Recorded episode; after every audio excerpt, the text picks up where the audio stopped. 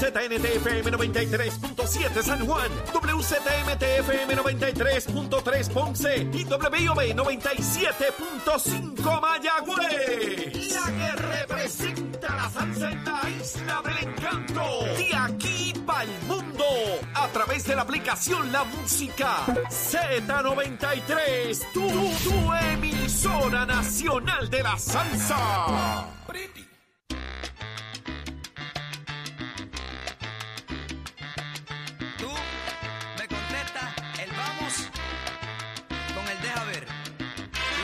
estamos de regreso. Arranca una nueva hora en Nación Z por Z93, 93.7 en San Juan, 93.3 en Ponce y 97.5 en Mayagüez. Todo Puerto Rico cubierto del mejor análisis, de la buena información, porque a usted le gusta, porque somos como usted.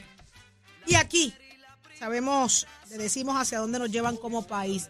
Buenos días, Jorge. Buenos días, Eddie. Buenos días. Muy buenos días, Saudi. Buenos días, Eddie. Buenos días a Puerto Rico entero, que ya está conectado con nosotros. 7 y 2 de la mañana comienza una nueva hora en Nación Z. Listos, prestos y dispuestos para estar con ustedes la conversación y el análisis que has preferido y has hecho el favorito de tus mañanas. Nación Z, porque todo comienza aquí. Buenos días, Eddie. Buenos días, Jorge. Buenos días, Saudi. Una nueva hora que comienza de lunes 24 de abril del año 2023 y luego de dos cafés. Levántate que el despertador te está velando y te agarra el tapón, cafés. Saudi Rivera. Está acelerado. ¿Yo dónde está el yogur que yo me estaba comiendo? Estómago. también. Tú me lo botaste, Jorge. Desapareció también.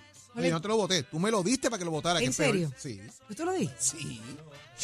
Pero ¿y por qué si yo no había terminado? Le echaste adentro papeles, plástico, toda la es cosa. verdad, mano, y me, lo quedé. ¿Viste? A Me que voy a quedé- zafacón y te lo busco Tengo un en la delay. cámara para que veas. Tengo un delay. Saudi, hoy es lunes, no es viernes. Diache, lunes, esto promete. Esta semana prepárense, sopórtenme, Dios sopórtenme, sopórtenme. Pero miren, ya está listo, ya está ready. Eh, Pacheco, ¿qué está pasando en Puerto Rico y el mundo? Cuéntanos. Buenos días, Saudi. Buenos días, Eddie. Buenos días, Jorge. Buenos días, Puerto Rico. Soy Manuel Pacheco Rivera informando para Nación Z en los titulares. La directora ejecutiva del programa del estuario de la Bahía de San Juan, Brenda Torres Barreto, exhortó ayer domingo a que la ciudadanía permanezca fuera de las playas del condado debido a una descarga de aguas pluviales. Torres Barreto explicó que la descarga se debe al uso de bombas para vaciar los alcantarillados para evitar las inundaciones urbanas. Por otra parte, el Departamento del Desarrollo Económico y Comercio adquirió por 50 mil dólares tres impresoras para fabricar corales artificiales e implantar al menos 36 mil en los próximos tres años para ubicarlos en las costas de la isla municipio de Culebra. Por otra parte, el pasado viernes el presidente de la Cámara de Representantes, Rafael Tatito Hernández Montañez, removió el legislador popular Orlando Ponte Rosario, quien tiene una orden de protección ex en su contra por alegado incidente de violencia de género de las presidencias de la Comisión de lo Jurídico y de la Comisión Conjunta para la Revisión del Código Penal. Hasta aquí los titulares, les informó Emanuel Pacheco Rivera. Yo les espero en mi próxima intervención aquí en Nación Z, que usted sintoniza por la emisora nacional de la salsa Z93. Somos, somos una mirada fiscalizadora sobre los asuntos que afectan al país. Nación Z, Nación Z. Por Z93, somos tu noticia.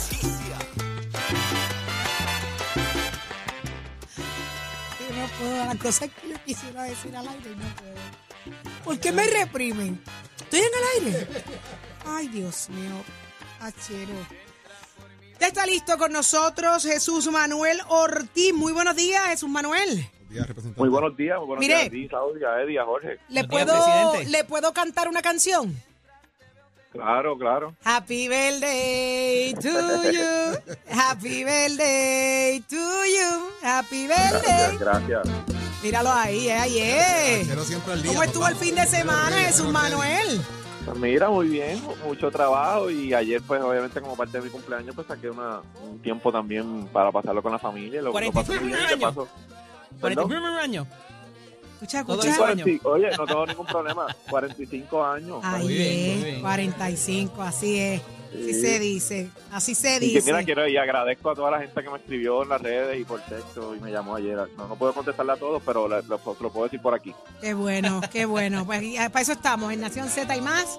Eh, y con estos 45 años, muchas experiencias vividas, mucha capacidad, eh, ¿verdad? Política, que es lo que has hecho por los pasados años, y muchas aspiraciones, Jesús Manuel. Eh, se acerca por ahí, eh, en solo dos o tres días, es la votación general para la elección del, del presidente del Partido Popular Democrático. ¿Cómo está la situación? ¿Cómo, cómo va el camino?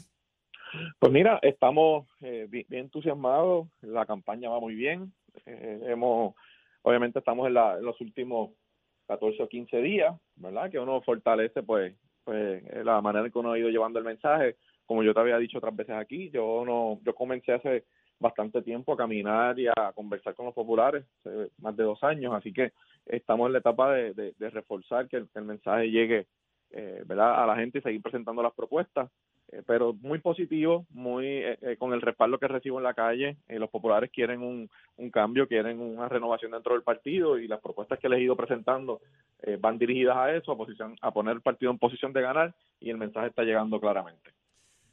La Cámara de Representantes tiene ante sí el día de mañana un caucus para escuchar eh, cuál es, o más bien, cuál es el relato que tiene que darles a los representantes del caucus del Partido Popular, Orlando Aponte, sobre el alegado incidente de violencia doméstica eh, del cual está involucrado y tiene una querella. Su posición sobre eso, representante, es que de ser cierto debía de renunciar el, señor representante, de ser cierta el alegato. Eh, ¿Cómo usted ve esto? ¿Cuán tolerante puede ser una persona a este tipo de eventos? Bueno, la tolerancia es ninguna. O sea, la, tolerancia que debemos tener como partido y como Cámara de Representantes a, un incidente eh, de esa magnitud es ninguna. ¿verdad? Yo creo que yo he sido bastante claro en eso. Por supuesto que en la etapa en la que está la, situación, yo creo que el presidente de la Cámara hizo lo correcto. Me parece a mí que lo, lo que lo que mandaba era eh, alejarlo de todas sus posiciones dentro de la, de la Cámara hasta que se dilucide la situación y se sepa bien qué fue lo que sucedió. Como ustedes plantean, mañana hay un caucus. Entiendo que mi compañero Aponte va a estar en el caucus y contestará preguntas de todos los, que, los que estemos allí. Eh, así que es una situación mm, bien lamentable, pero pero como te dije al principio, si en efecto eh, ahí un- esto sucedió, pues por supuesto que no hay espacio para eso, ¿verdad? Eh, vamos a ver cómo transcurren los procesos, pero me parece que lo correcto era separarlo de todas las posiciones eh, para que, ¿verdad? No, no pudiese ocupar ninguna mientras tenga unos señalamientos como este y a la misma vez pues también se le da paso al proceso a que a que se sepa cómo va a, a concluir o cuál es el próximo paso.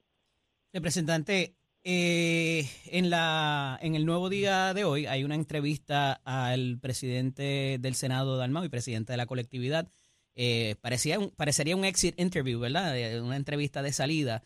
Y él habla de retos que no esperaba y hablaba de traiciones de líderes del Partido Popular, eh, ¿verdad? Evidentemente desde adentro y trae inclusive las experiencias de, de el exgobernador García Padilla. ¿Cómo usted manejaría esto? Eh, ¿Entiende que va a pasar por eso también? Eh, ¿Eso está pasando en el Partido Popular? ¿Cómo se manejaría estos retos de los cuales habla el presidente Dalmau?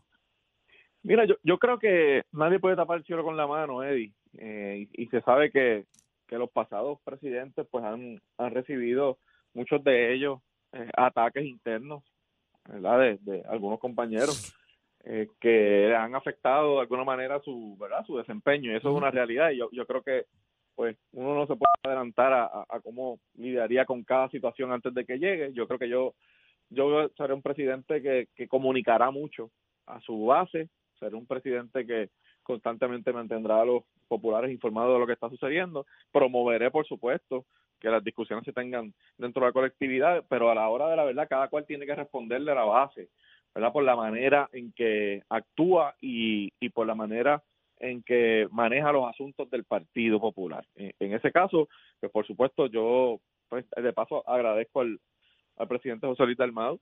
Eh, Yo creo que él ha- haber estado disponible para dirigir el partido luego de, la elección de 2020, teniendo también el cargo de presidente del Senado, que sabemos que le imprime, le imprime una dificultad por la situación política actual y, y pues le reconozco su valentía en haber asumido esa posición y, y le agradezco el trabajo que ha hecho eh, por la institución. ¿Cuál va a ser la posición de usted, resultar electo presidente del Partido Popular, para manejar el tema del fondo de equiparación y el dinero que se están enfrentando, la pérdida de dinero que tienen los alcaldes ahora? O sea, aquí, aquí un Sí. reclamo de que se están quedando sin chavo. Aquí hemos tenido alcaldes de los dos partidos diciendo el impacto que esto tiene sobre las finanzas, pero también se pe- se les había pedido un plan. ¿Cómo usted ve esto? Bueno, la, la verdad que es que primero yo tengo que coincidir en que en que hay que conseguir alternativas porque los servicios de los municipios son servicios en su mayoría de primera línea, no servicios básicos que el gobierno central no ofrece tan, ¿verdad? Eh, de manera tan efectiva por la lejanía, ¿verdad? De, de, los municipios, ¿no? De la gente y son los municipios los que están en mejor posición para hacerlo. Ciertamente, como parte del plan de gobierno institucional que, que yo eh, voy a impulsar para el Partido Popular, tenemos que trabajar las reformas necesarias para que los municipios puedan operar. ¿verdad? Yo creo que si bien es cierto que no se puede eh, promover la eliminación de recursos porque se afectan los servicios, también me parece que es cierto que hay que prepararnos para un nuevo modelo de funcionamiento dentro de los propios municipios donde los gastos, por supuesto, sean los necesarios para, para ofrecer los servicios y se busquen nuevos mecanismos de ingreso. Y en ese sentido creo que hay que mirar también caso a caso los municipios. Hay unos que están en mejor posición que otros, por supuesto, y hay que tratarlos de esa manera. Pero ciertamente como partido tenemos que promover reformas en el funcionamiento de los municipios para que eh, puedan ser viables y no tengamos, como tenemos hoy, en riesgo de quiebra muchos municipios que sin efecto esos 100 o 150 millones que se están buscando no llegan y el fondo de equiparación finalmente se elimina, aquí va a haber municipios que no van a poder operar. Esa es la realidad. Eh, y en ese sentido tenemos que trabajar junto con los alcaldes, y esa es mi propuesta como presidente, junto con los alcaldes, unos modelos de reformas para poder garantizar la operación municipal. Tenemos que estar dispuestos a eso y entender que es la única manera de que pueda funcionar. Representante, la elección especial es el 7 de mayo. Eh, ¿Dónde quedó el asunto de si se van a abrir más centros de votación? ¿Se quedó como estaba? ¿Cómo yo, como un elector del Partido Popular, pudiera informarme de dónde tengo que ir a votar eh, de, conforme, ¿verdad? Eh, los centros de votación que habrán. Mira, no, la, la, decisión sobre los centros pues se quedó tal y como estaba. La verdad es que pues, cuando se hizo la reunión y se discutió a profundidad, el componente electoral fue muy claro en que no, no teníamos el tiempo, ¿verdad? Yo hice el planteamiento a principios de marzo, se denegó, pero cuando se trae por segunda vez ya estábamos a final de abril prácticamente, lo que quedaron tres semanas para el evento y no había el tiempo para la logística. Eh, hubiese habido que mover la fecha de la elección y eso no era aceptable. Así que eh, la determinación se quedó tal y como estaba. Sí ha habido cambios en algunas escuelas que han cambiado un centro por otro. En mi página de Facebook yo he estado anunciando las escuelas por municipio donde se van a votar y lo voy a seguir haciendo. Así que si usted me está escuchando y quiere saber dónde votar, puede ir a mi página de Facebook, así mismo Jesús Manuel Ortiz. Se cortó. La 1. Ahora, representante. No sé dónde me quedé. La dirección de la página. Ah, pues la página tal y con, con, mi propio nombre, Jesús Manuel Ortiz, en Facebook. Si, usted quiere saber dónde le toca votar, y ahí yo estoy presentando todos los días, poco a poco, eh, todos los municipios y en las escuelas donde les toca votar. Es importante salir a votar ese día. El Partido Popular se nos va la vida, tenemos que preparar la institución para poder ganar y ya yo les he presentado al país cuáles son mis planes concretos para atender la reorganización, para atender el entrenamiento de nuestro equipo electoral, para presentar las prioridades principales de la institución y que el país conozca por dónde va el Partido Popular para la próxima elección y cuáles son los temas programáticos importantes, para traer la juventud al partido con el comité de futuro y puedan participar en política pública eh, y en otros temas y por supuesto para empezar esa renovación tan necesaria que nos que requiere el partido para poder ganar. Eh, yo confío en que va a ser así, el próximo 7 de mayo me van a dar esa confianza y vamos a trabajar duro para poner el partido en posición de ganar. Ahí está, pues muchísimas gracias Jesús Manuel, mucho éxito. Gracias a ustedes, siempre la, lucha y pásela lindo, celebre, celebre cumpleaños toda la semana.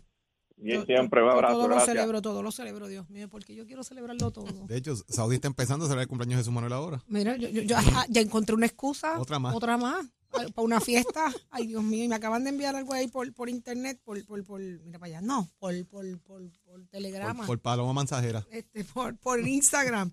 Ay, yo quiero ya hacer una fiesta para hacer eso.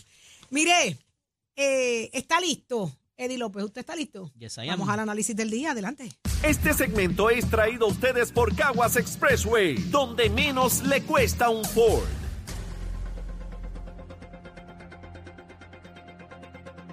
Damos paso al segmento del análisis del día. Como todos los lunes está con nosotros el expresidente del Senado y exsecretario de Estado, Kenneth Davidson McClintock y Hernández. Buenos días, Kenneth.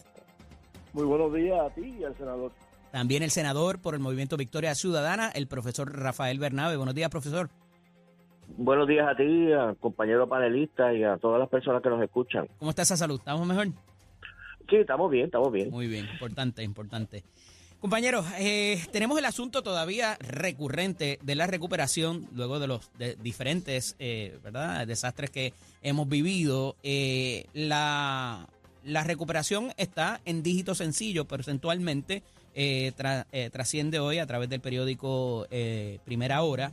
y parecería que se está perdiendo la esperanza y la expectativa está casi en cero.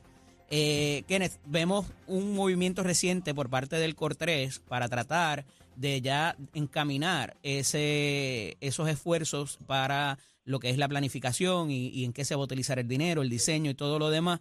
Cuando pudiéramos ver esto, evidentemente tiene un, factor político también eh, de cara al próximo ciclo electoral. Deberíamos ver un, un empuje en ese sentido y empezar a ver grúas por ahí y construcciones y demás.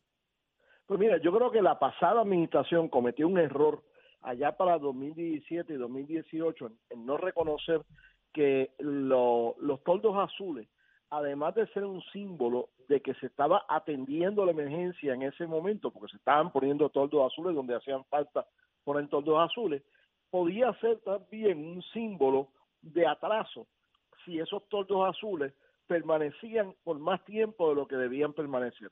Este, y creo que en ese sentido hubo un error significativo de parte de la de la pasada administración.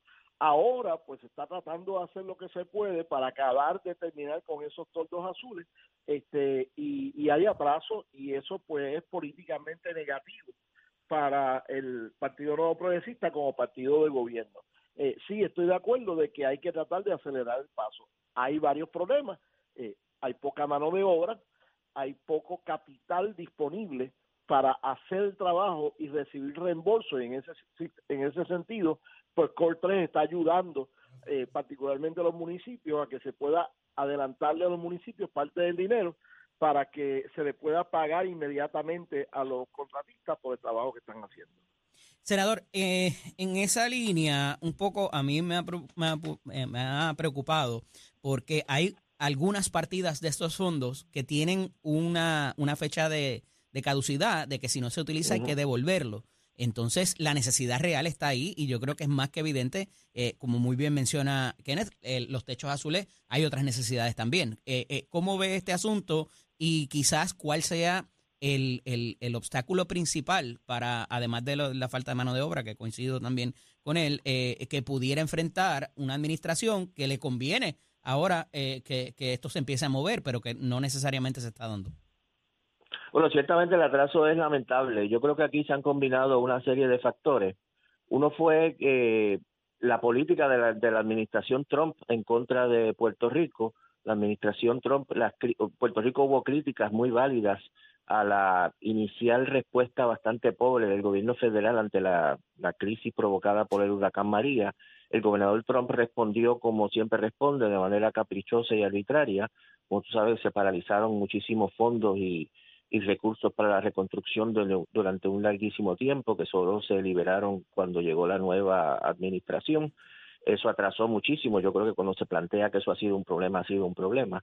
En segundo lugar, hay un problema en Puerto Rico que se ha ido acumulando hace mucho tiempo, que es el, el desangrado de las agencias de gobierno. Aquí estamos hablando del Departamento de la Vivienda, hay otros departamentos del gobierno de Puerto Rico, y yo he visto en las vistas públicas, por ejemplo, de presupuesto, cómo los secretarios van a la vista de presupuesto y todos dicen que tienen todos los recursos para, yo lo que les ordenan a todos, ir allí a decir que no quieren, no necesitan más personal, que todo está súper chévere.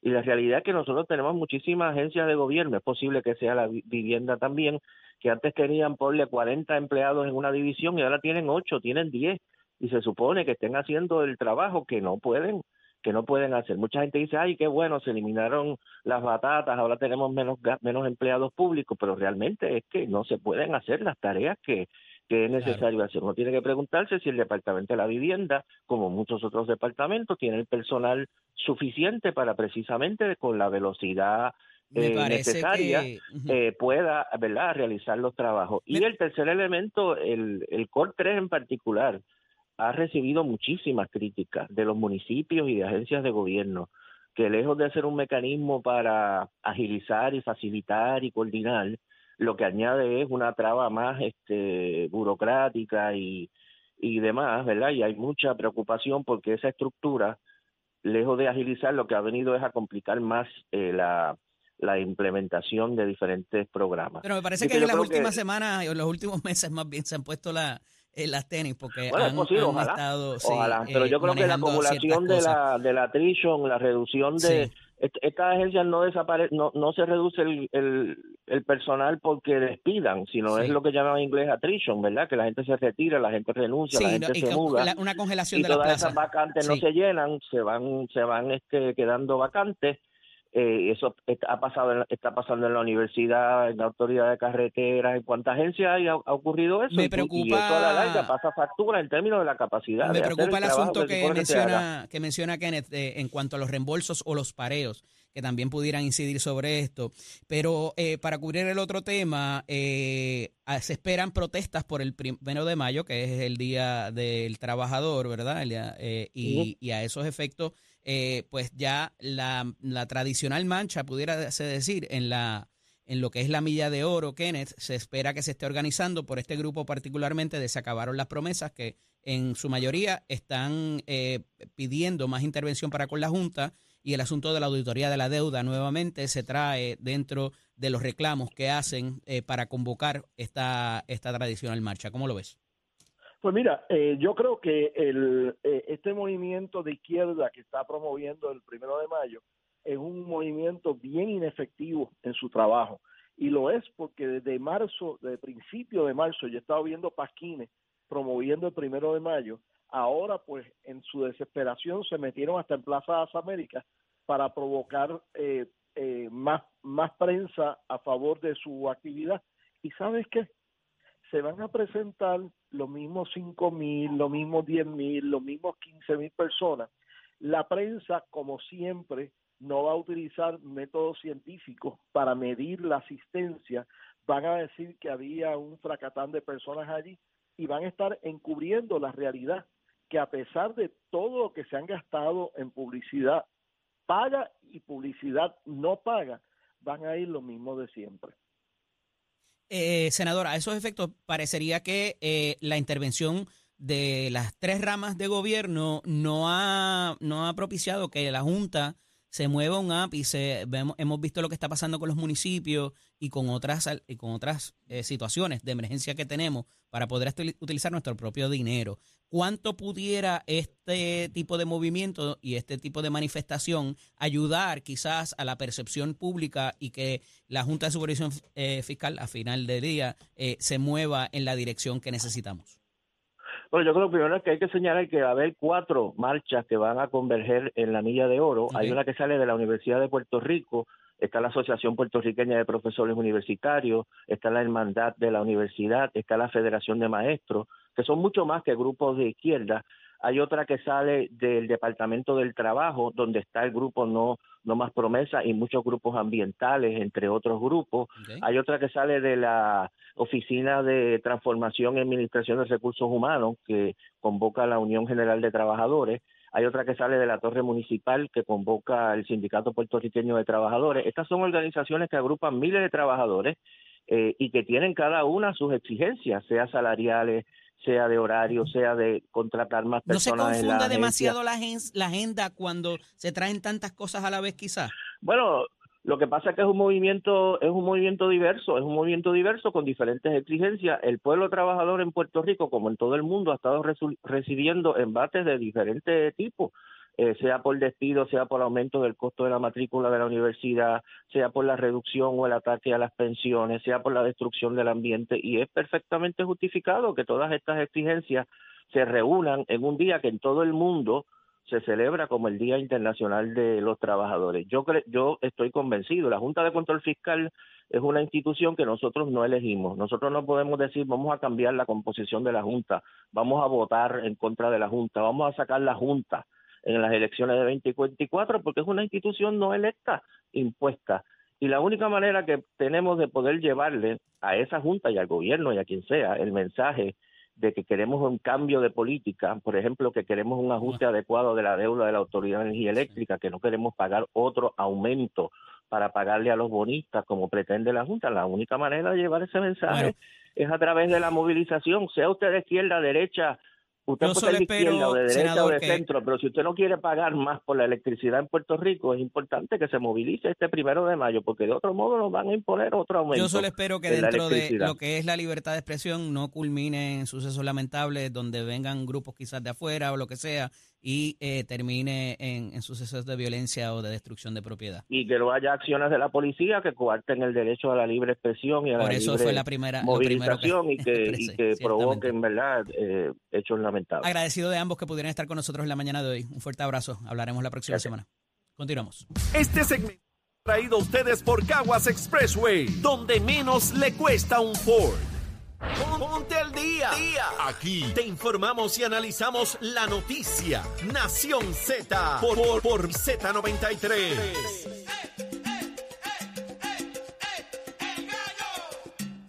Ya está listo Tato Hernández porque somos deporte. Adelante, Tato.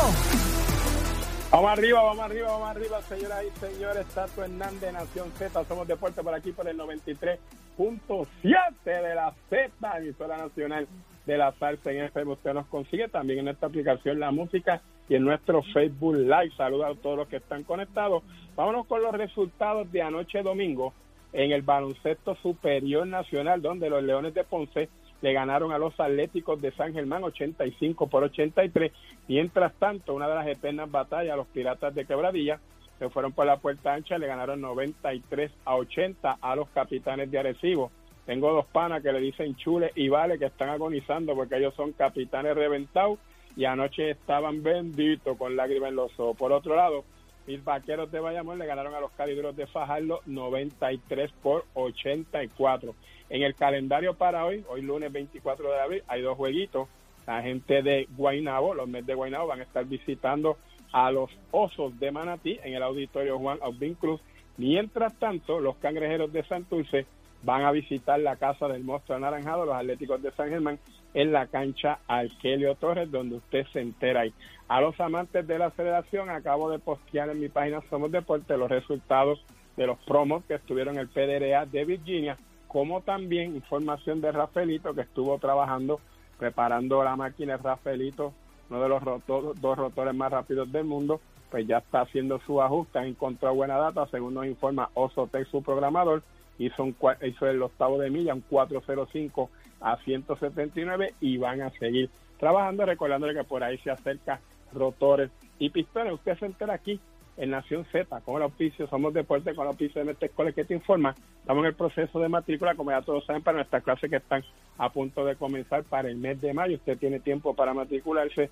Salga de su casa, usted se graba de cuarto año, usted puede hacer una carrera de un año y dos meses que le traiga fruto y hasta desarrollar y montar su propio negocio. Así que desde una vueltita por cualquiera de los recintos, puede llamar para más información al 787-238-9494. Puede tener más información en nuestra página cibernética www.medtech.edu, como también puede ver todo lo que desarrollamos y es en el deporte de aceleración y nuestros anuncios de mecánica y todo lo que tiene que ver con nuestros colegios nuestro canal de YouTube, MedTech PR. Óigame, que tengan buen día. Achero. Buenos días, Puerto Rico. Soy Manuel Pacheco Rivera con la información sobre el tránsito. A esta hora de la mañana ya se formó el tapón en la mayoría de las vías principales de la zona metro, como la autopista José de Diego entre Vega Alta y Dorado, y desde Toa Baja hasta el área de Torrey en la salida hacia el Expreso Las Américas. Igualmente la carretera número 12 en el cruce de la Virgencita y en Candelaria en Toa Baja y más adelante entre Santa Rosa y Caparra. Así además como algunos tramos de la PR5, la 167 y la 199 en Bayamón. Avenida Lomas Verdes entre la American Military Academy y la avenida Ramírez de Arellano. La 165 entre Cataño y Guaynabo en la intersección con la PR22. El expreso Valderiotti de Castro desde la confluencia con la ruta 66 hasta el área del aeropuerto más adelante cerca de la entrada al túnel Minillas en Santurce. Por otra parte, el ramal 8 y la avenida 65 de Infantería en Carolina, el expreso de Trujillo en dirección a Río Piedras, la 176, 177 y la 199 en Cupé y además la autopista Luisa Ferré entre Montelledre en la zona del Centro Médico de Río Piedras y sur en Caguas y la 30 desde la colindancia desde Juncos y Gurabo hasta la intersección con la 52 y la número 1. Ahora pasamos al informe del tiempo. El Servicio Nacional de Meteorología pronostica para este día tiempo generalmente tranquilo, por lo menos en la mañana, por vientos del norte que traen aire seco. Sin embargo, en la tarde se espera que continúe la actividad de aguaceros sobre el interior y el sur de la isla. Además, estas lluvias podrían desarrollar inundaciones urbanas y de riachuelos y hasta inundaciones repentinas. Las temperaturas alcanzarán los 90 grados en las zonas costeras y los bajos 80 grados en las zonas montañosas. Hasta aquí el tiempo les informó Emanuel Pacheco Rivera. Yo les espero en mi próxima intervención aquí en Nación Z que usted sintoniza por la emisora nacional de la salsa Z93.